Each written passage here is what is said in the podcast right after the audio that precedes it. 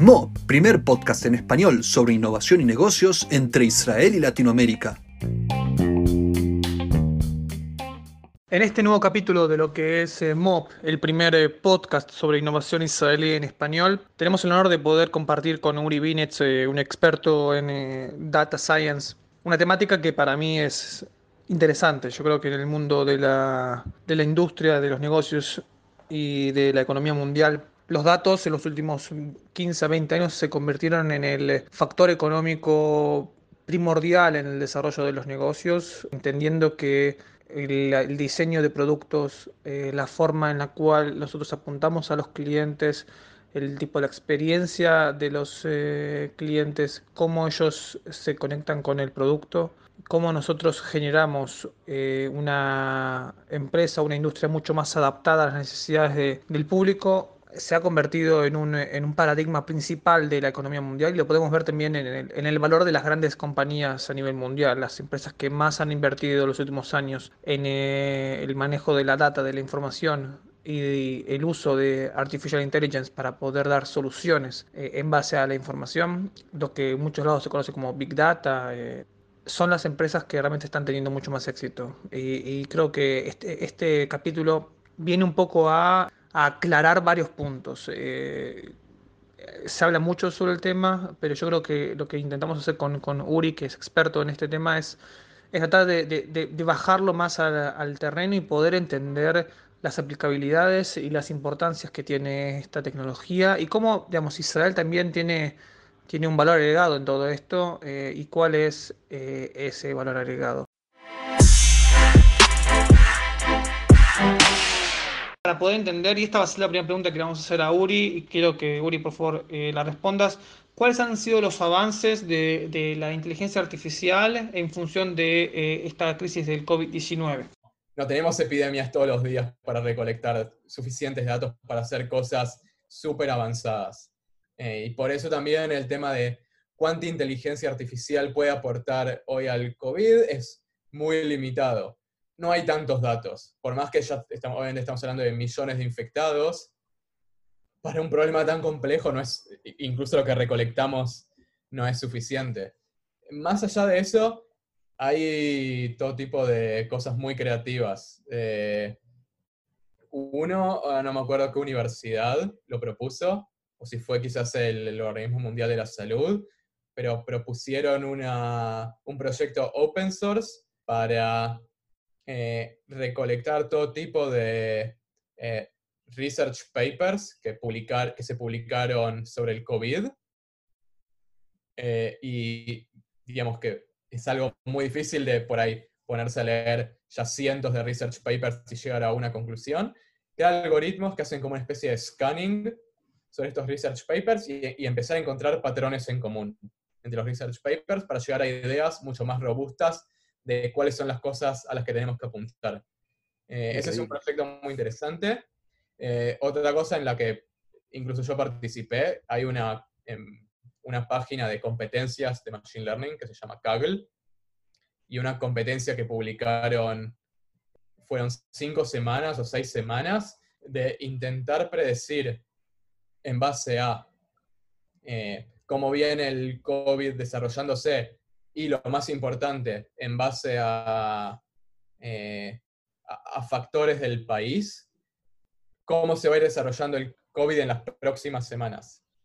Una especie de forecasting basado en cómo se viene desarrollando y los factores del país con el objetivo, más allá de que puede ser interesante predecirlo con súper eh, precisión, el desarrollo del COVID, que es algo que no pasó porque nadie le pegó ni cerca, eh, pero sí intentar, podemos usar los algoritmos para detectar cuáles son los factores de los países que, más influyen. Si hay una influencia directa en la cantidad de camas eh, por persona en los hospitales, si hay un tema de, de factores económicos que influyen, si hay un tema de factores de clima, de factores de polución, y creo que también de ahí sacamos un montón de, eh, conceptos eh, muy importantes, eh, en los que se ve que, por ejemplo, los factores económicos de los países no, y esto es algo de conclusiones que ya sacamos hace meses, pero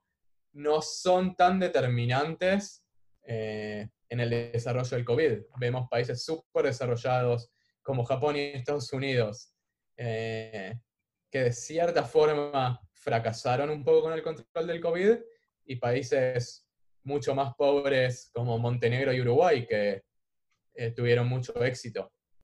Y ahí sí entran factores como el tema de la polución, eh, el clima, por más de que los epidemiólogos un poco se oponen, los algoritmos muestran que, bajo cierta interacción con otros patrones, el, clima influye. ¿Cambio climático, decís? Eh, el, clima en general, ya sea las temperaturas, la cantidad de lluvia que hubo, eh, son cosas mínimas y que es muy difícil eh, aislarlas del resto de los factores.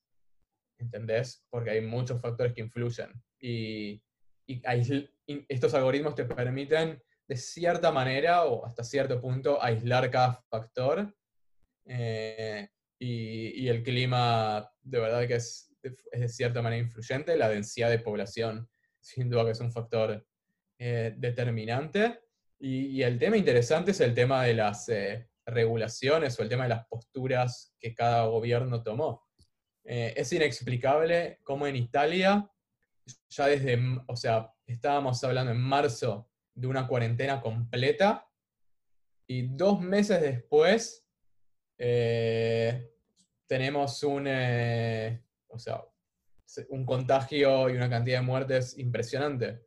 Eh, algo parecido lo vemos ahora en Argentina, con el asterisco de que por ahí la gente en Argentina es más rebelde y no sé cuánto de verdad cumplen la cuarentena.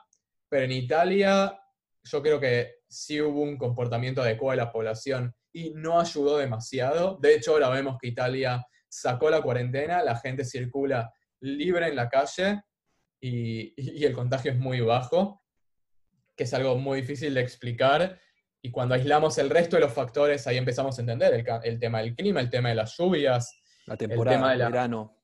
Eh, la temporada, el tema de la polución, eh, de las camas por hospitales, del sistema sanitario y de, la, también del comportamiento alimenticio de las personas. Eh, no porque, el, no porque lo que comamos influye en si nos vamos a contagiar o no de COVID, sino porque evidentemente lo que comemos está correlacionado a otros factores, llamémoslo nuestra condición, condición eh, de salud. Eh, entonces, al, por ahí no podemos aislar el qué tan salubres son las personas en un país, pero podemos saber eh, qué tipo de alimentos consumen y en base a eso asumir que lo que se consume tiene correlación directa con nuestro estado de salud y eso también explica el porcentaje de muertes en los distintos países. Bueno, es, es, infinito lo que podemos hablar del tema, ¿no? Eh, escuchaba el otro día la importancia de la trazabilidad cuando encuentran un caso en una población que todavía no tiene eh, transmisión comunitaria, eh, el hecho de poder trazar con qué personas se encontró y seguramente esto tendrá que ver o tendrá más, ¿cómo puedo decir?, impacto en sociedades que están más digitalizadas, ¿no? que tienen un, están ya dentro de la era digital proper, que en sociedades por ahí donde la, masividad de la utilización de, un teléfono inteligente o de Internet son menores.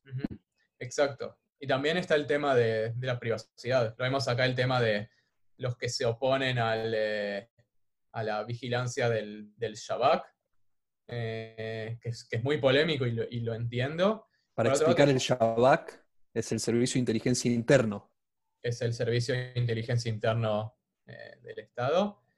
Y que en definitiva lo que podemos lograr con un poco, con invadiendo la privacidad de forma mínima a las personas, de saber dónde estuvieron en todo momento, obviamente, y si sabemos recolectar los datos de forma anónima eh, y, utilizarlos solo para el objetivo de focalizar los eh, focos de contagio del corona, eh, podemos lograr, o sea, con eso ya esa cantidad de datos ya es inmensa y se pueden de verdad lograr cosas muy interesantes en cómo detectar muy rápido los focos de contagio.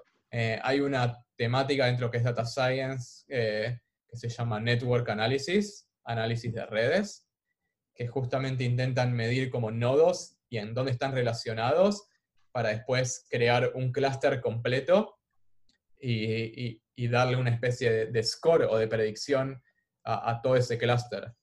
Y, eso que yo creo que puede tener un, impacto muy positivo en, nuestra capacidad de entender eh, quién, eh, quién tienes a partir de cómo se, cómo se conectó con personas que se conectaron, con personas que se conectaron a gente que eh, sabemos que tuvo COVID, saber en cada círculo cuál es la probabilidad de, que esa persona tiene COVID o se contagió de COVID y, actuar de forma adecuada. después va en el, en, el Estado o en el, en el, en el, lo que se llama el policy maker, en tomar la decisión adecuada a partir de esa información.